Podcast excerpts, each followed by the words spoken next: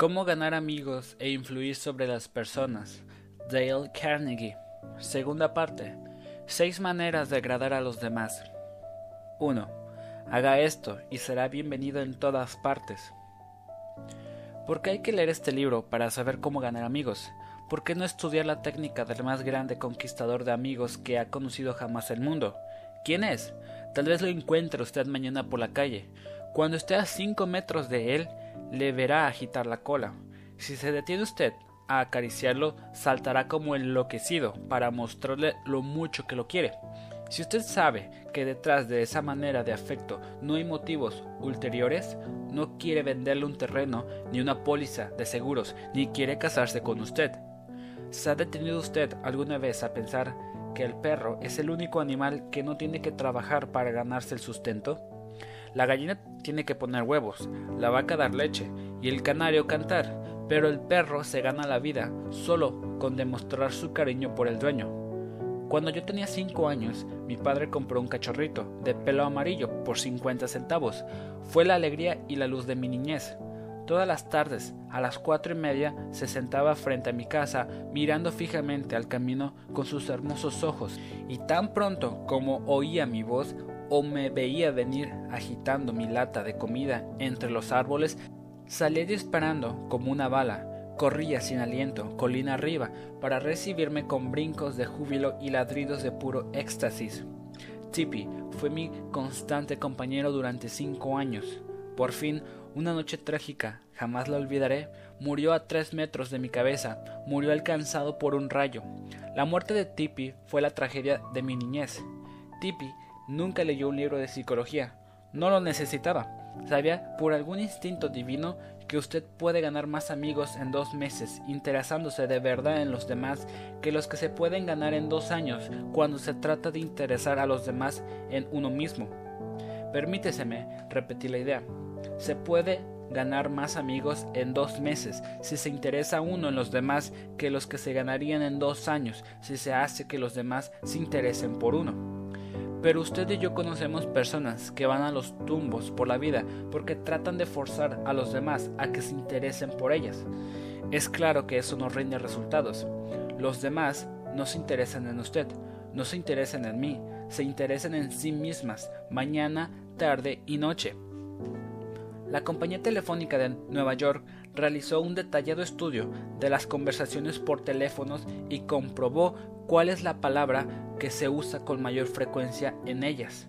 Sí, ya ha adivinado usted, es el pronombre personal yo. Fue empleado 3.990 veces en 500 conversaciones telefónicas. Yo, yo, yo, yo, yo. Cuando usted mira la fotografía de un grupo, ¿en qué está usted? ¿A quién mira primero?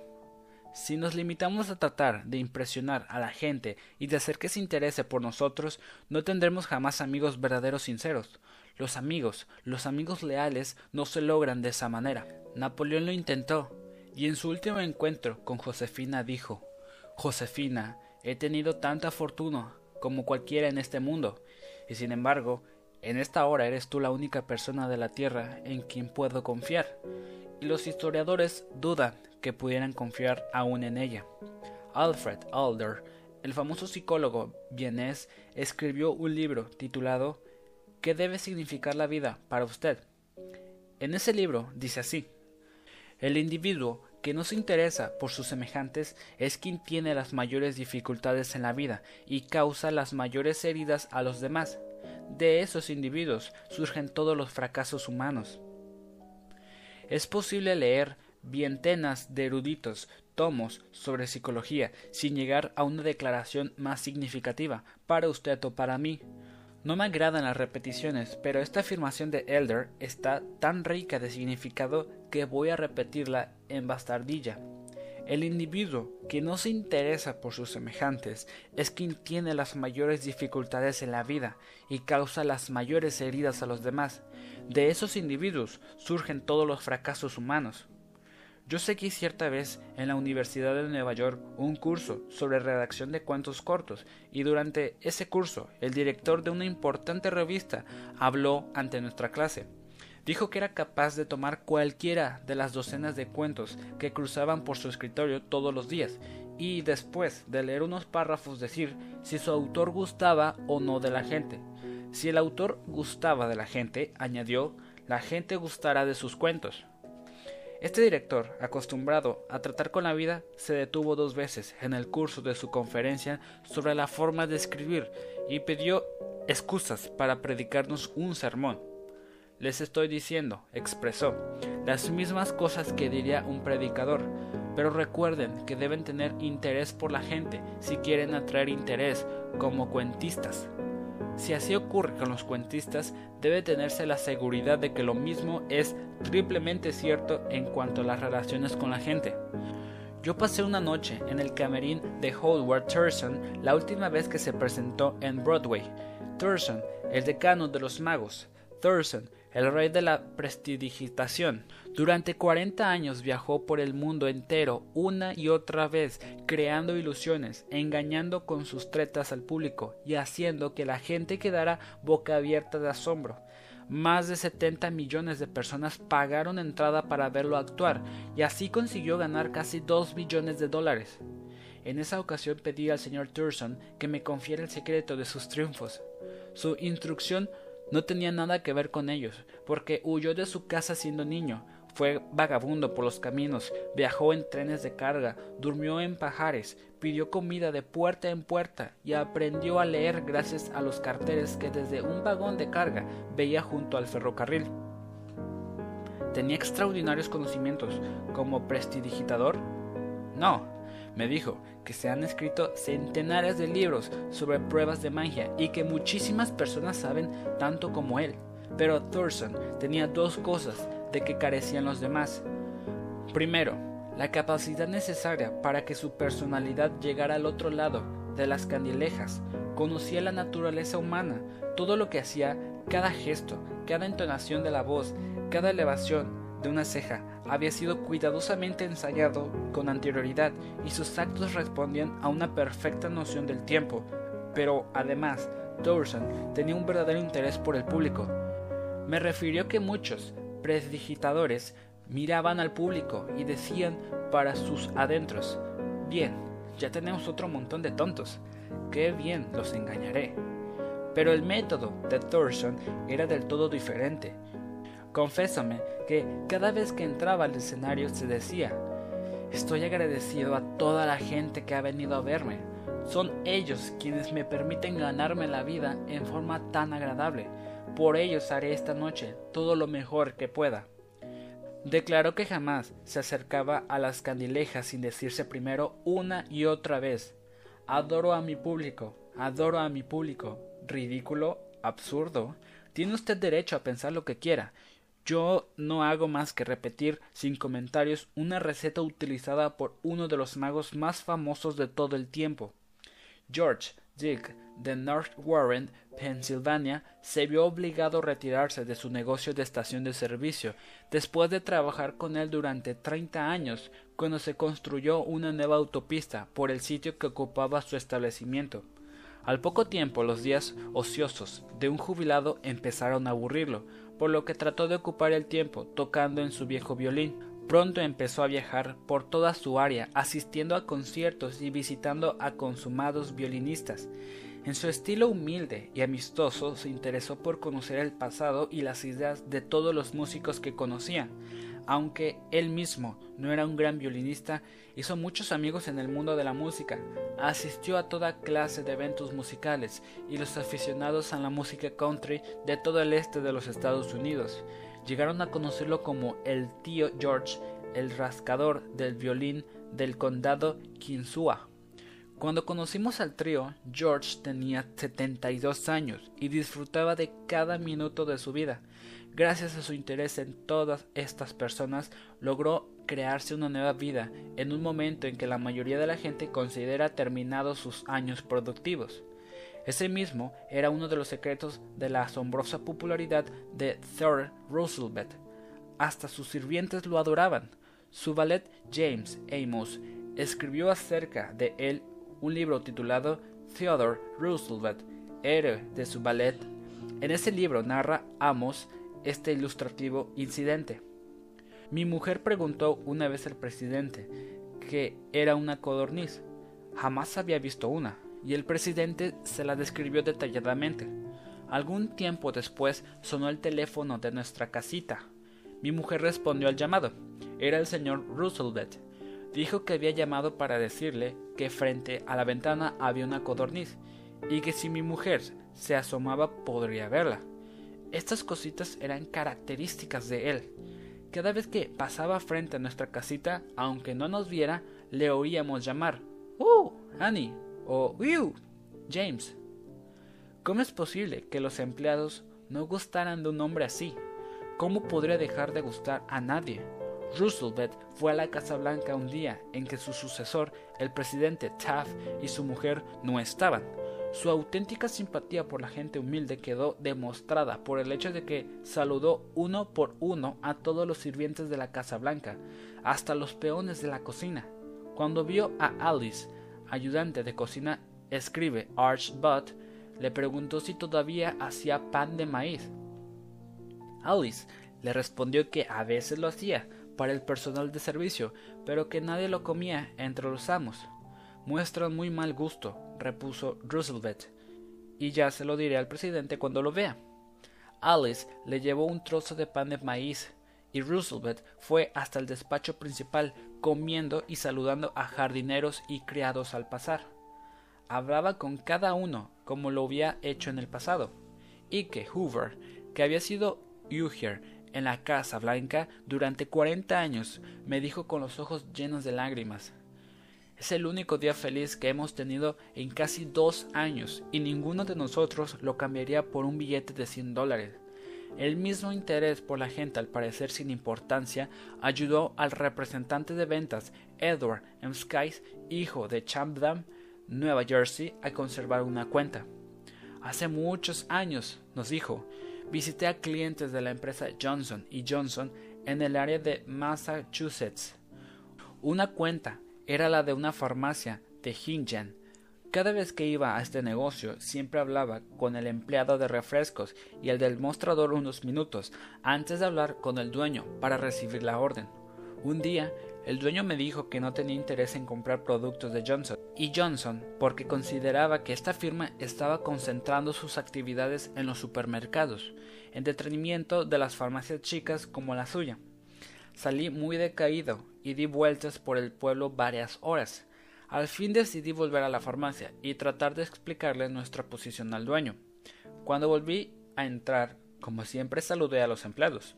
Al verme el dueño me sonrió y me dio la bienvenida. Me dio una orden de compras que superaba las suyas habituales. Lo miré sorprendido y le pregunté qué había sucedido para hacerle cambiar de opinión. Desde mi visita anterior apenas unas horas antes me señaló al muchacho que atendía el mostrador de refrescos y dijo que cuando yo había salido antes, este joven había venido a decirle que yo era uno de los pocos vendedores que venían a la farmacia, que se molestaba en saludarlo a él y a los otros empleados. Le dijo al dueño que si había un vendedor que se merecía hacer buenos negocios era yo. El dueño estuvo de acuerdo y siguió siendo un buen cliente. Nunca olvidaré que un genuino interés en la otra persona es la cualidad más importante que pueda tener un vendedor o en realidad cualquier persona. Por experiencia personal, he descubierto que se puede lograr la atención y la cooperación hasta de las personas más ocupadas de los Estados Unidos si uno se interesa debidamente en ellas. Un ejemplo. Hace años yo dirigía un curso de literatura en el Instituto de Artes y Ciencias de Brownlee y quisimos que escritores tan importantes y ocupados como Kellen Norris, Fanny Hertz, Ida Terrell, Albert Payson, Thorne y Rupert Hughes fueran al instituto y nos hicieran conocer sus experiencias. Les escribimos pues diciendo que admirábamos sus obras y que nos interesaba profundamente obtener sus consejos y conocer los secretos de sus triunfos. Cada una de estas cartas estaba escrita por unos 150 estudiantes. Decíamos comprender que los destinatarios estaban ocupados, demasiado ocupados para preparar una conferencia. Por este motivo, acompañábamos una lista de preguntas para que las respondieran con referencia acerca de ellos y de sus métodos de trabajo. A todos les gustó la carta. Aquellos escritores famosos dejaron sus tareas y fueron hasta Brownlee a ayudarnos. Con el mismo método persuadí a Leslie Shaw, secretario del Tesoro en el gabinete de Theodore Roosevelt, a George W. Wickersham, procurador general en el gabinete de Taft, a William Jennings Bryant, a Francis Roosevelt y a otros muchos hombres prominentes de que acudieran a hablar ante los estudiantes uno de mis cursos de oratoria. Todos nosotros seamos obreros en una fábrica, empleados en una oficina o incluso reyes, gustamos de la gente de que nos admira. Recordemos al Kaiser Guillermo II, por ejemplo, al terminar la, Segunda Guerra Mundial, al terminar la Guerra Mundial, volvió contra él cuando huyó a Holanda para salvar la cabeza. Era tan intenso el odio contra él que millones de personas habrían querido despedazarlo o quemarlo en la hoguera. En medio de esta furia general, un niño escribió al Kaiser una carta sencilla y sincera que mostraba gran bondad y admiración. Este niño decía que, cualquiera fuese la idea de los demás, él siempre amaría a su emperador Guillermo. El Kaiser se sintió conmovido e invitó al niño a que fuera a visitarlo. Así lo hizo el pequeño, acompañado de su madre, y con ella contrajo enlace el Kaiser. Aquel niño no necesitaba leer un libro como este, ya sabía instintivamente cómo hacerlo. Si queremos obtener amigos, dediquémonos a hacer cosas para los demás, cosas que requieren tiempo, energía, altruismo. Cuando el duque de Windsor era príncipe de Gales, tuvo que hacer una gira por el América del Sur, y antes de emprenderla pasó varios meses estudiando español para poder hablar en el idioma de los países que visitaba, y los habitantes de América del Sur lo tuvieron en gran estima por eso. Durante años me he preocupado por conocer los cumpleaños de mis amigos. ¿Cómo? Aunque no tengo el menor asombro de fe en la astrología, empiezo por preguntar a un amigo si cree que la fecha de nacimiento tiene que ver algo con el carácter y la disposición de cada uno. Luego le pido que me diga el día y el mes de su nacimiento. Si me dice 24 de noviembre, por ejemplo, no hago más que repetir para mis adentros 24 de noviembre, 24 de noviembre. En cuanto mi amigo vuelve la espalda, escribo su nombre y su cumpleaños, y después, en casa, paso el dato a un libro especial. Al comienzo de cada año escribo estas fechas y nombres en las hojas de mi calendario de modo que les presto atención automáticamente. Cuando llegue el día envío una carta o telegrama. Qué buena impresión causa. A veces soy la única persona del mundo que ha recordado un cumpleaños de esos. Si queremos hacer amigos, saludemos a los demás con animación y entusiasmo. Cuando llama a alguien por teléfono, empleemos la misma psicología. Digamos, hola, con un tono que revele cuán complacidos estamos por escuchar a quien llama. Muchas compañías dan instrucciones a sus operadores telefónicos de saludar a todos los llamados en un tono de voz que irradie interés y entusiasmo. El que llama siente así que la compañía se interesa en él. Recordémoslo cuando respondamos mañana al teléfono. Mostrar un interés genuino en los demás no solo le reportará amigos, sino que también puede crear lealtad a la compañía por parte de los clientes. En un número de la publicación del National Bank of North America de Nueva York se publicó la siguiente carta de Madeline Rosseldale, un depositante. Quiero que sepan cuánto aprecio a su personal. Todos son tan corteses, tan amables y serviciales. Es un placer que, después de hacer una larga cola, el cajero la salude a una con una sonrisa. El año pasado mi madre estuvo hospitalizada durante cinco meses. Cada vez que visité el banco, Nari Petruccello, una cajera se interesó por la salud de mi madre y se alegró de su recuperación. ¿Puede haber alguna duda de que la señora Rosedale siguiera usando los servicios de este banco? Charles, Walters, empleado en uno de los grandes bancos de Nueva York, fue encargado de preparar un informe confidencial sobre cierta empresa. Solo sabía que un hombre dueño de los hechos que necesitaba con tanta urgencia, el señor Walters fue a ver a ese hombre, presidente de una gran empresa industrial. cuando el señor Walters fue a ver a ese hombre presidente de una gran empresa industrial. Cuando el señor Walters era acompañado al despacho del presidente, una secretaria asomó la cabeza por una puerta y dijo al presidente que no podía darse ese día ningún sello de correos. Coleccionó estampillas para mi hijo, que tiene doce años, explicó el señor al señor Walters. El señor Walters expuso su misión y comenzó a hacer preguntas. El presidente se mostró vago, general, nebuloso. No quería hablar y aparentemente nada podía persuadirle de que hablara.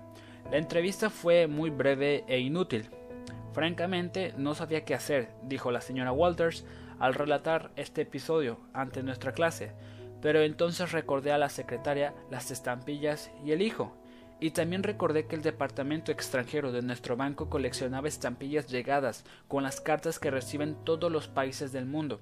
A la tarde siguiente visité a este hombre y le hice decir que llevaba algunas estampillas para su hijo. ¿Me recibió con entusiasmo?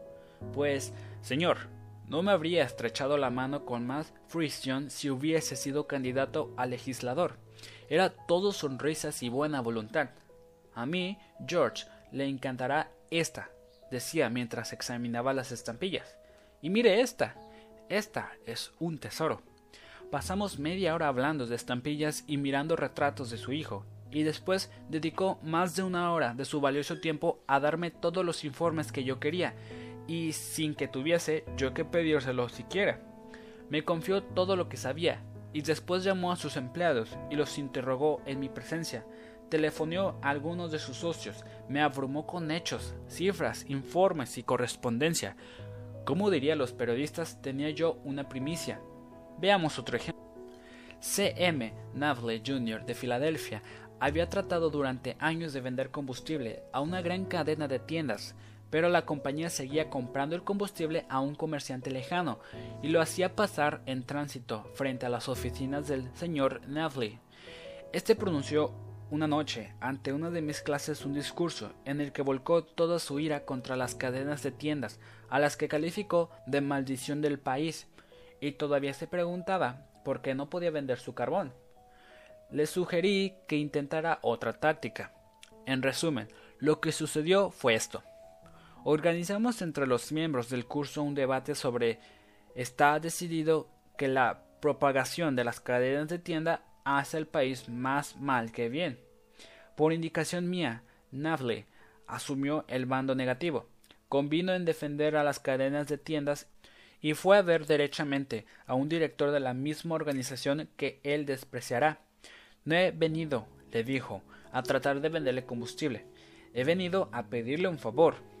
Le informó luego sobre el debate y agregó He venido a pedirle ayuda porque no conozco otra persona que sea tan capaz de hacerme conocer los hechos que quiero. Deseo ganar este debate y le agradeceré sobremanera que me ayude. Oigamos el resto del episodio en las propias palabras del señor Nafle. Había pedido a este hombre exactamente un minuto de tiempo, con una condición consistió en verme. Después de exponer yo mi situación, me invitó a sentarme y me habló durante una hora cuarenta y siete minutos. Llamó a otro director que había escrito un libro sobre el tema. Escribió a la Asociación Nacional de Cadenas de Tiendas y me consiguió un ejemplar de un folleto. Este hombre entiende que las cadenas de tiendas prestan un verdadero servicio a la humanidad. Está orgulloso de lo que hace en centenares de comunidades.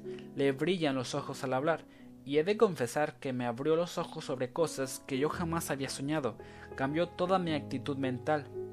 Cuando me marchaba, fue conmigo hasta la puerta, me puso un brazo alrededor de los hombros, me deseó felicidad en el debate y me pidió que fuera a verlo otra vez para hacerle saber cómo me había ido. Las últimas palabras que me dirigió fueron Haga el favor de verme dentro de unos días. Me gustaría hacerle un pedido de combustible. Para mí, aquello era un casi milagro. Ofrecía comprarme el combustible sin haberlo mencionado yo siquiera. Conseguí más en dos horas interesándome honradamente en él y en sus problemas que en muchos años de bregar porque se interesaba en mí y en mi producto. No ha descubierto usted, señor una verdad nueva, porque hace mucho tiempo, cien años antes de que naciera Jesucristo, un famoso poeta romano Pubilio Ciro señaló, nos interesan los demás cuando se interesan por nosotros. El interés, lo mismo que todos los demás en las relaciones humanas, debe ser sincero. Debe dar dividendos no solo a la persona que muestra el interés, sino también a la que recibe la atención. Es una vía de dos manos, las dos partes se benefician. Martin Hinsberg, que siguió nuestro curso en Long Island, New York, nos contó cómo el interés especial que había tomado una enfermera en él había afectado profundamente su vida. Era el día de acción de gracias y yo tenía 10 años. Estaba en una sala de beneficencia de un hospital y el día siguiente se me haría una importante operación de ortopedia. Sabía que lo único que me esperaba eran meses de confinamiento, convalencia y dolor. Mi padre había muerto, mi madre y yo Vivíamos solos en un pequeño departamento y dependíamos de la asistencia social. Mi madre no podría visitarme ese día porque era día de visitas en el hospital. A medida que transcurría el día, me abrumaba cada vez más el sentimiento de soledad y desesperación y miedo. Sabía que mi madre estaba sola en casa, preocupándose por mí, sin compañía alguna, sin nadie con quien cenar y sin el dinero siquiera para permitirse una cena de día de acción de gracias. Me subían las lágrimas y terminé metiendo la cabeza bajo la almohada y tapándome todo con las fazadas. Lloré en silencio, pero con tanta amargura que me dolió el cuerpo entero. Un joven estudiante de enfermería oyó mis sollozos y vino hacia mi cama. Me hizo asomar la cabeza y comenzó a sacarme las lágrimas. Me contó lo sola que estaba, pero debía trabajar todo el día y no podía pasarlo con su familia. Me preguntó si quería cenar con ella. Trajo dos bandejas de comida, pavo, puré de papas, salsa de fresas y helado de crema de postre. Me habló y trató de calmar mis temores. Aun cuando su hora de salida eran las cuatro de la tarde, se quedó conmigo hasta casi las once de la noche. Jugó a varios juegos conmigo y no se marchó hasta que me quedé dormido. Desde entonces han pasado muchos días de acción de gracias, pero ninguna paso uno sin recordar a aquel, y mis sentimientos de frustración, miedo, soledad y la calidad y ternura de la desconfianza que me lo hizo soportable.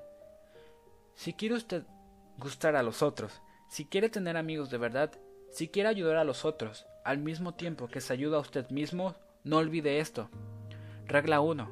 Interésese sinceramente por los demás. Regla número 2. Una manera sencilla de causar una buena primera impresión. En una comida en Nueva York, uno de los invitados, una mujer que acababa de heredar dinero, ansiaba causar una impresión agradable en todos. Había despilfarrado una fortuna en pieles, diamantes y perlas, pero no había hecho nada con la cara. Irradiaba acidez y egoísmo, no había comprendido esta mujer lo que sabe todo el mundo, que la expresión de un rostro es más importante, mucho más que la ropa que nos ponemos. Charles Swaff me dijo que su sonrisa le ha valido un millón de dólares, y es probable que haya pecado por defecto más que por exceso en ese cálculo, porque la personalidad de Schwab su encanto, su capacidad para gustar a los demás fueron casi la única causa de su extraordinario éxito y uno de los factores más deliciosos de su personalidad es su cautivadora sonrisa. Las acciones dicen más que las palabras y una sonrisa expresa me gusta usted, me causa felicidad, me alegro tanto de verlo. Por eso es que los perros tienen tantos amigos, se alegran tanto cuando nos ven que brincan como locos y nosotros, naturalmente, nos alegramos de verlos. La sonrisa de un bebé tiene el mismo efecto. ¿Ha estado usted alguna vez en la sala de espera de un médico y ha visto a su alrededor las caras sombrías de la gente impaciente por entrar al consultorio? El doctor Stephen K. Sproul, veterinario de Raytown, Missouri, nos contó de un típico día de primavera, con su sala de espera llena de clientes que esperaban para hacer vacunar a sus animalitos mascota. Nadie hablaba con nadie, y probablemente estaban pensando en una docena de cosas que preferirían estar haciendo antes que perder tiempo en ese consultorio. Nos contó lo siguiente en una de nuestras clases. Había seis o siete clientes esperando cuando entró una joven con una criatura de nueve meses y su gatito. la suerte quiso que se sentara junto justo al lado del caballero que más mulomorado parecía por lo prolongado de la espera. El niñito lo miró con esa gran sonrisa tan característica de las criaturas. ¿Qué hizo el caballero? Lo que habríamos hecho ustedes o yo, por supuesto, le sonrió a su vez al niñito. No tardó en, iniciar una conversación con la mujer sobre el niño y sobre los nietos de él, y todos los demás pacientes se unieron a la conversación, y el aburrimiento y la tensión se convirtieron en una experiencia agradable. ¿Una sonrisa poco sincera?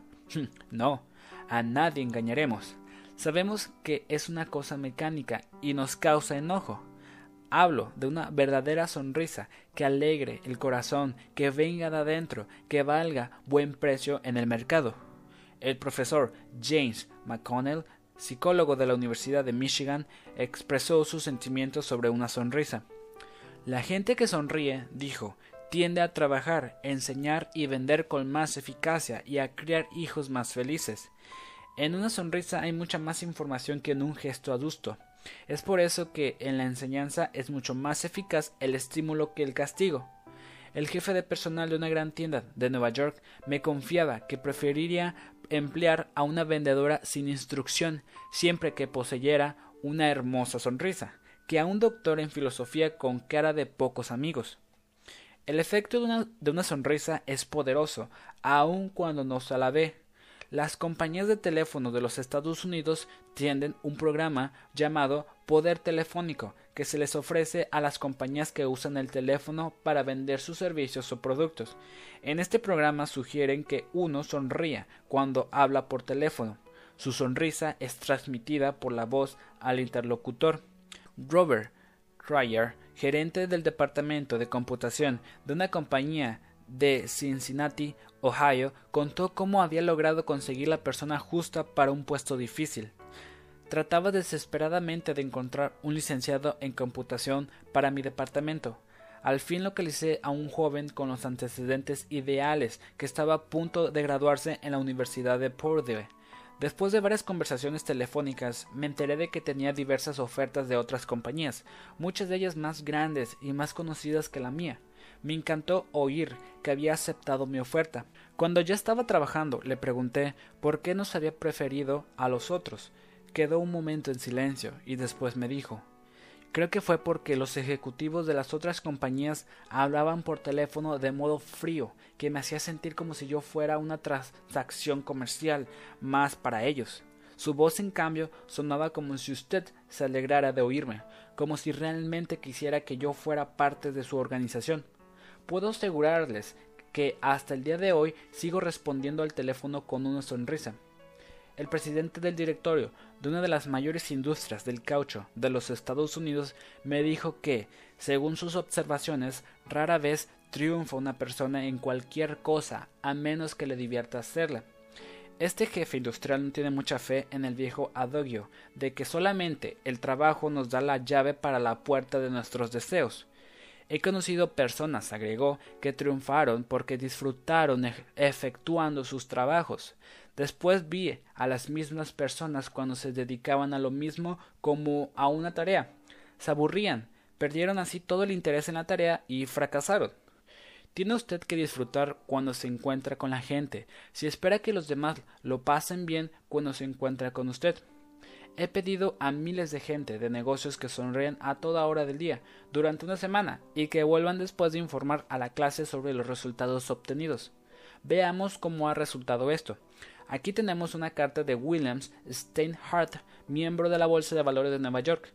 No es un caso aislado, por cierto que es típico de centenares de otros casos. Hace 18 años que me casé, escribe el señor, y en todo ese lapso pocas veces he sonreído a mi mujer, o le he dicho dos docenas de palabras desde el momento de levantarme hasta la hora de irme a trabajar. Yo era uno de los hombres más antipáticos que jamás ha habido en la ciudad. Desde que me pidió usted que diera un informe oral a la clase sobre mi experiencia con la sonrisa, pensé que debía hacer la prueba durante una semana. A la semana siguiente, cuando me peinaba, me miré el seco semblante en el espejo y me dije Hoy vas a quitarte el ceño de esa cara de vinagre, vas a sonreír. Y ahora mismo vas a empezar.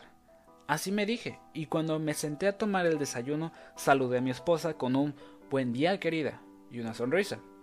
Ya me advirtió usted que seguramente mi mujer se sorprendería bien. Eso fue poco. Quedó atónita. Le dije que en el futuro mi sonrisa iba a ser de todos los días. Y ya hace dos meses que la mantengo todas las mañanas. Ese cambio de actitud en mí ha producido en nuestro hogar más felicidad en estos dos meses que durante todo el año anterior. Ahora, al ir a mi oficina saludo al asesorista de la casa de departamentos en que vivo con un buen día y una sonrisa. Saludo al portero con una sonrisa. Saludo al cajero del subterráneo cuando le pido cambio. Y en el recinto de la bolsa sonrío a muchos hombres que jamás me habían visto sonreír. Bien, Pronto advertí que todos me responderían con sonrisas. A quienes llegan a mí con quejas o protestas atiendo con buen latante. Sonrío mientras los escucho y compruebo que es mucho más fácil arreglar las cosas.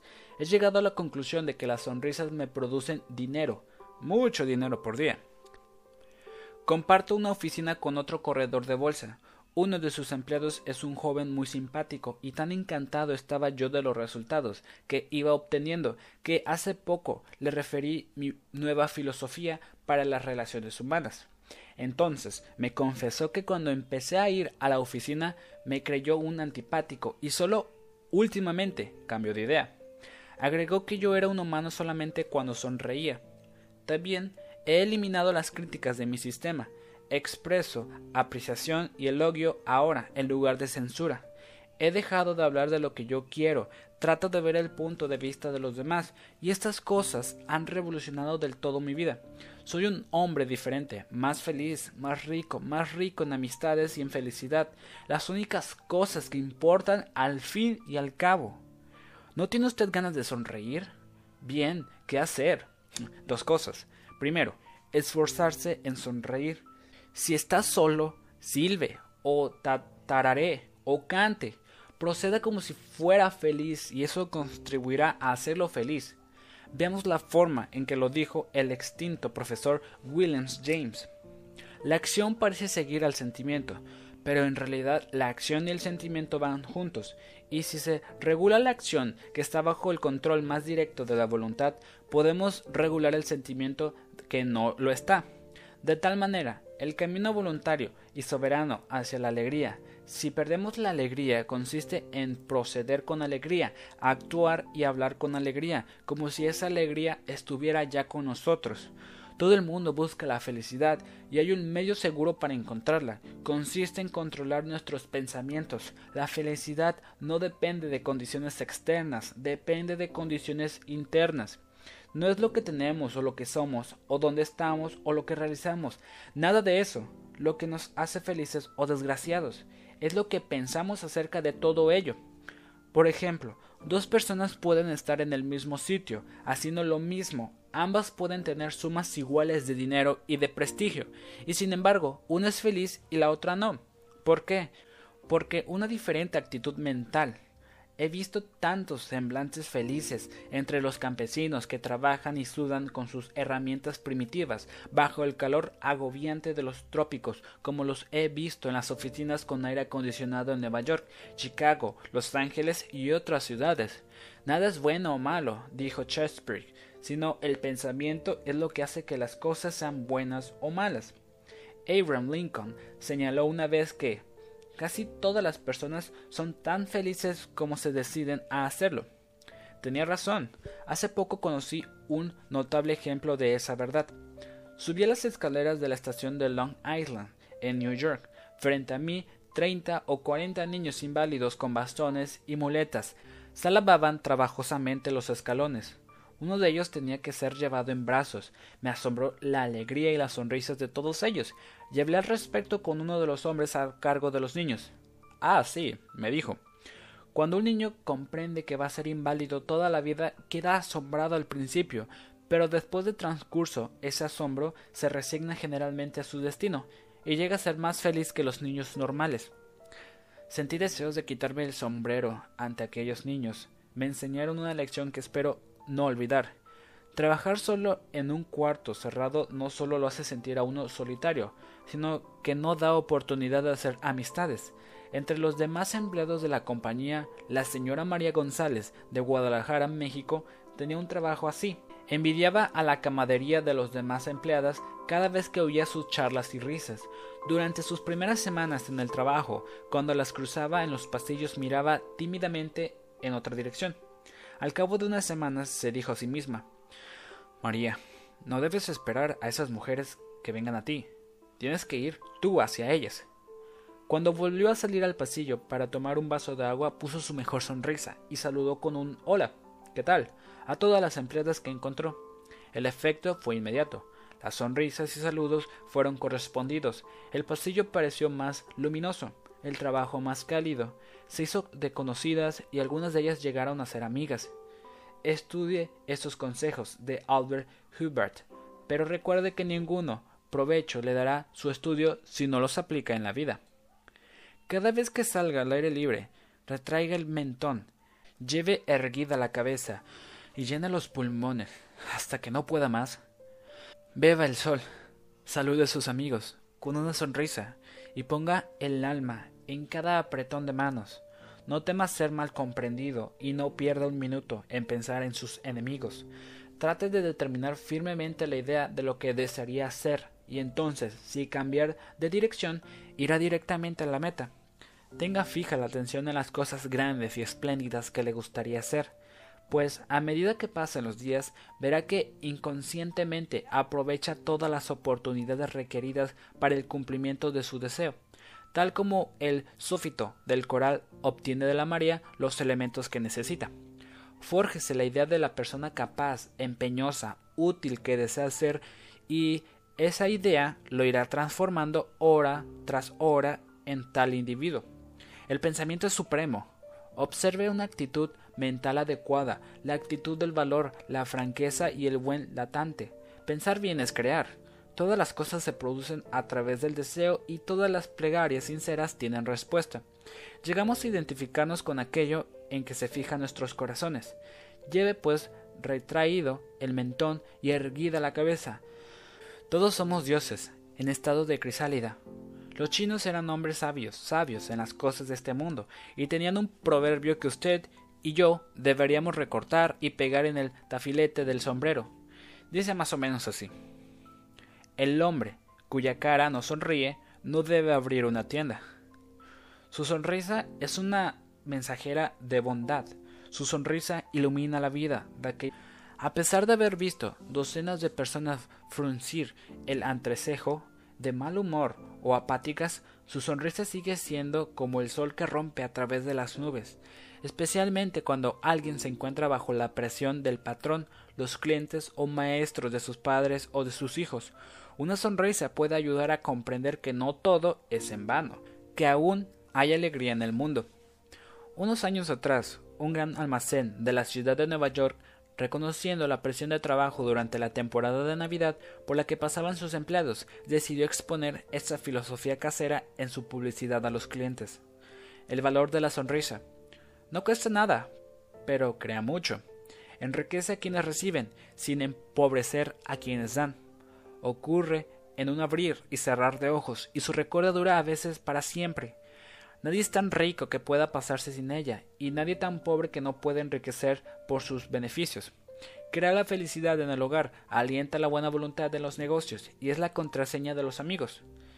Es descanso para los fatigados, luz para los decepcionados, luz para los tristes, y el mejor antídoto contra las preocupaciones. Pero no puede ser comprada, pedida, prestada o robada porque es algo que no rinde beneficio a nadie, a menos que sea brindada espontánea y gratuitamente. Y si en la extraordinaria afluencia de último momento de las compras de Navidad alguno de nuestros vendedores está demasiado cansado para darle una sonrisa, podemos pedirle que nos deje usted una sonrisa suya, porque nadie necesita tanto una sonrisa como aquel a quien no le quede ninguna que dar. Regla número 2. Sonría. Regla 3. Si no hace usted esto, va a pasarlo mal. Allá por 1898, en Rockland Country, Nueva York, ocurrió un hecho trágico. Había muerto un niño, y ese día los vecinos se preparaban para ir a los funerales. Jean Forley fue al establo para enganchar su caballo en el coche. El sol estaba cubierto de nieve, el aire era frío, no se ejercitaba el caballo desde hace días y cuando se lo llevaron al abrevadero se encabritó juguetonamente, tiró un par de cosas al aire y mató a Jean Farley. La abuela de Stony Point tuvo, pues, aquella semana dos funerales en lugar de uno. Jean Farley dejó en el mundo a su viuda y tres hijos y unos centenares de dólares de seguro. Su hijo mayor, Jim, tenía entonces 10 años y fue a trabajar en un horno de ladrillo a cargar arena y volcar en los moldes y dar vuelta los ladrillos para secarlos al sol. Este niño Jim no tuvo jamás oportunidad de educarse, pero con su humor de irlandés poseía especial talento para gustar a la gente, de modo que entró en la política y al pasar los años logró una pasmosa capacidad para recordar nombres ajenos. Jamás asistió a una escuela secundaria, pero antes de cumplir los 46 años de edad, cuatro universidades le habían acordado grados honorarios. Había asumido la presidencia del Comité Nacional del Partido Demócrata y el cargo de director general de Correos de los Estados Unidos. Yo entrevisté a Jean Farley y le pedí el secreto de sus triunfos. Trabajar mucho, me dijo, y le contesté, no hagas bromas. Entonces me preguntó cuál era a mi juicio, la razón de sus triunfos. Entiendo, respondí. ¿Qué recuerda usted el nombre de pila de diez mil personas? No, se equivoca usted, repuso Farley. Recuerdo el nombre de pila de cincuenta mil personas. Es preciso tener presente esto. Tal habilidad ayudó al señor Farley a llevar a Franklin Roosevelt a la Casa Blanca. Durante los años en que Jean Farley trabajaba como vendedor viajero y durante los años en que ocupó un cargo municipal en Stony Point, perfeccionó un sistema para recordar nombres. Al principio era muy sencillo. Cada vez que conocía a una persona averiguaba su nombre completo, su familia, sus ocupaciones y el matiz de sus opiniones políticas. Tenía todos estos hechos en la memoria y cuando volvía a encontrarse con el mismo hombre, aunque fuera al cabo de un año, podía darle una palmada en la espalda, preguntarle por su esposa e hijos y por las plantas de su jardín, no extraña pues que consiguiera muchos partidarios. Durante varios meses antes de empezar la campaña presidencial del señor Roosevelt, Jean Farley escribió centenares de cartas por día a personas residentes en toda la extensión de los estados del oeste y del noroeste. Luego subió a un tren y durante 19 días recorrió 12.000 millas en 20 estados, viajando en tren, coche, automóvil y canoa. Solía llegar a una aldea, reunirse con un grupo de personas para el desayuno, el almuerzo, el té o la comida, y conversar con ellas francamente, llanamente. Luego emprendía otra etapa de su viaje. Tan pronto como estuvo de regreso en el este, escribió a un nombre de cada población que haya visitado para pedirle una lista de todas las personas con quienes había hablado en cada ocasión. La lista final tenía miles y miles de nombres y a cada persona de esta lista Farley rindió el sutil agasajo de enviarle una carta personal, una carta personal del gran personaje que la dirigía a querido Bill o querida Jane y firmaba simplemente Jim. Jim Farley descubrió al principio de su vida que el común de los hombres se interesa más por su propio nombre que por todos los demás de la tierra. Si se recuerda este nombre,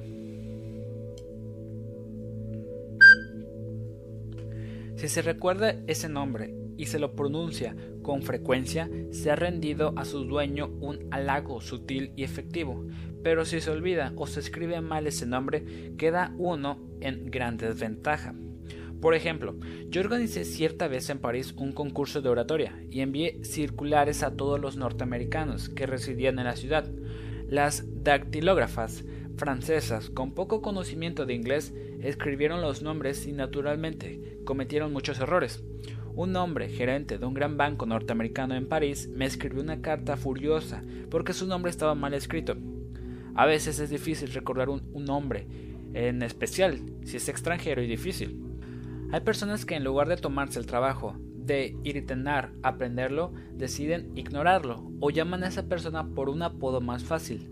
Sid Levy visitaba a un cliente cuyo nombre era Nicodemus Papadoulos Todos lo llamaban Nick. Levi nos contó. Hice el esfuerzo especial de aprender el nombre y pronunciarlo varias veces a solas antes de ir a verlo. Cuando lo saludé llamándolo por su nombre completo, Buenas tardes, señor Nicodemus Papadoulos, el hombre quedó asombrado. Durante lo que parecieron varios minutos no me respondió nada. Por último, con lágrimas corriéndole por las mejillas, me dijo Señor Levy, en los quince años que llevo viviendo en este país, nadie había hecho nunca el esfuerzo de llamarme por mi nombre completo. ¿Cuál fue la razón del triunfo de Andre Carnegie? Se le llamaba el rey del acero, pero poco era lo que sabía de la fabricación del acero. A sus órdenes trabajaban centenares de personas que conocían de ese tema mucho más que él, pero sabía cómo manejar las personas, y esto fue lo que lo enriqueció.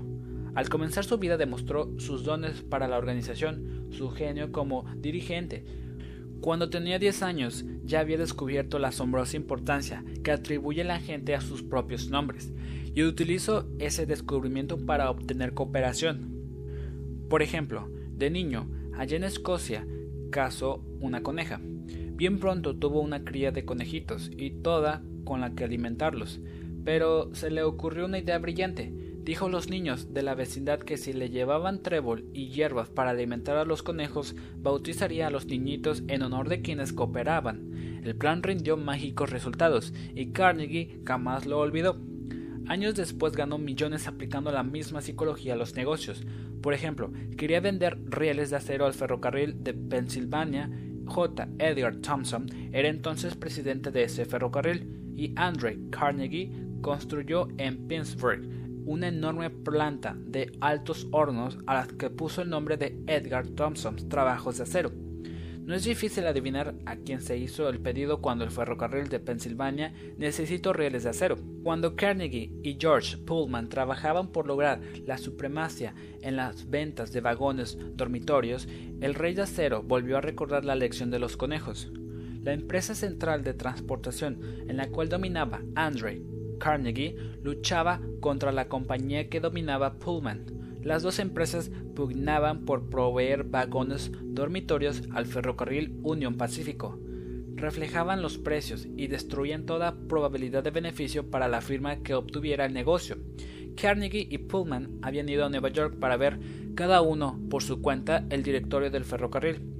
Una noche se encontraron en el hotel. Nicholas y Carnegie dijo Buenas noches, señor Pullman. ¿No le parece que estamos procediendo como un par de tontos? ¿Por qué? Entonces Carnegie expresó las ideas que tenía, una fusión de las dos empresas. Habló con enorme optimismo de las ventajas mutuas que se desprenderían de la cooperación en lugar de la pugna. Entre los dos intereses, Pullman escuchó atentamente, pero no quedó del todo convencido. Por fin preguntó qué nombre tendría la nueva firma. Pues la Pullman Palace Card Company, por supuesto. Se le iluminó el rostro a Pullman. Venga a mi habitación, vamos a conversar del asunto. Esta conversación hizo historia en la industria de los Estados Unidos. Esta política de Andre Carnegie de recordar y honrar los nombres de sus amigos y allegados fue uno de sus secretos mejores. Señalaba con orgullo el hecho de que recordaba y señalaba por su nombre de pila a muchos de sus obreros y se vanagloriaba de que cuando tuvo personalmente a su cargo los altos hornos jamás se declaró en ellos una huelga. Benton Love, presidente del banco Texas Commerce Bankshares, cree que cuanto mayor es una corporación, más fría se vuelve. Un modo de darle calidez, dice, es recordar los nombres de la gente. El ejecutivo que me dice que no puede recordar nombres me está diciendo que no puede recordar una parte importante de su trabajo y está operando sobre arenas movedizas. Karen Kirch, de Bancos Palos Verdes, California, asistente de vuelo de la TWA, se hizo la costumbre de aprender la mayor cantidad posible de nombres de los pasajeros a los que debía atender y usar esos nombres al servirles. Esto dio por resultado muchas felicitaciones a su servicio, tanto a ella como a su aerolínea. Un pasajero escribió desde hace un tiempo no usaba la TWA para mis viajes, pero en adelante no pienso viajar por otra compañía. Me han hecho sentir que soy una compañía muy personalizada y eso es importante para mí. Las personas sienten tanto orgullo por sus apellidos que tratan de perpetuarlos a cualquier costa.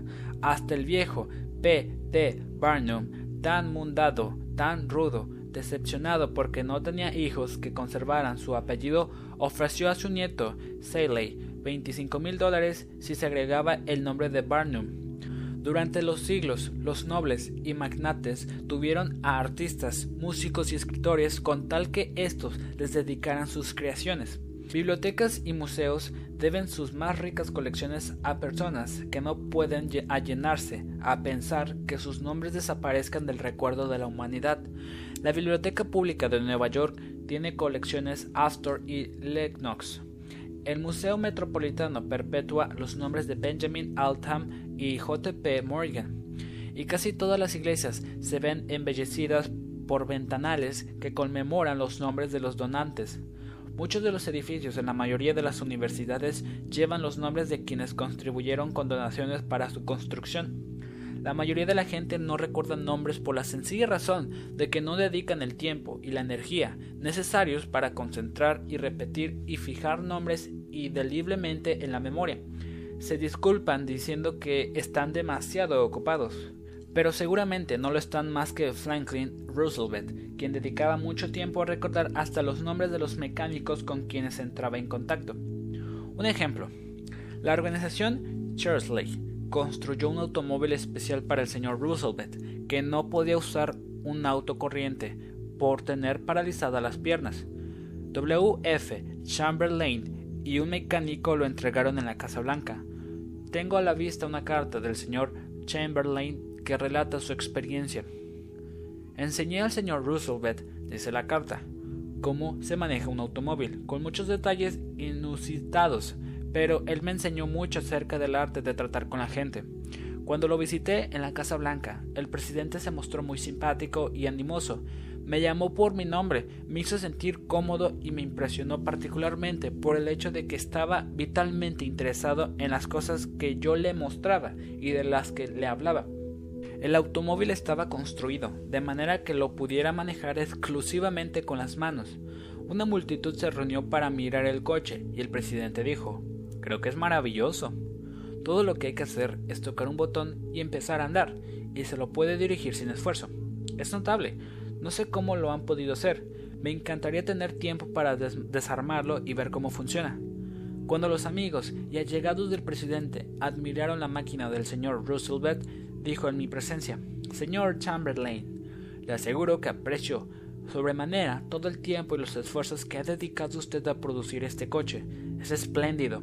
Admiro el radiador, el espejo retrospectivo especial, el reloj, el faro especial, el tapizado, la posición del asiento del conductor, las valijas especiales en el compartimiento de equipajes con sus iniciales en cada una. En otras palabras, noto todos los detalles que, según sabía él, me había preocupado más. Se esforzó por hacer notar todos esos detalles a la señora de Roosevelt, a la secretaria de Trabajo, señora Perkins, y a su secretario hasta hizo participar del episodio al viejo portero de la Casa Blanca, a quien comunicó George, tendrás que cuidar especialmente esas valijas.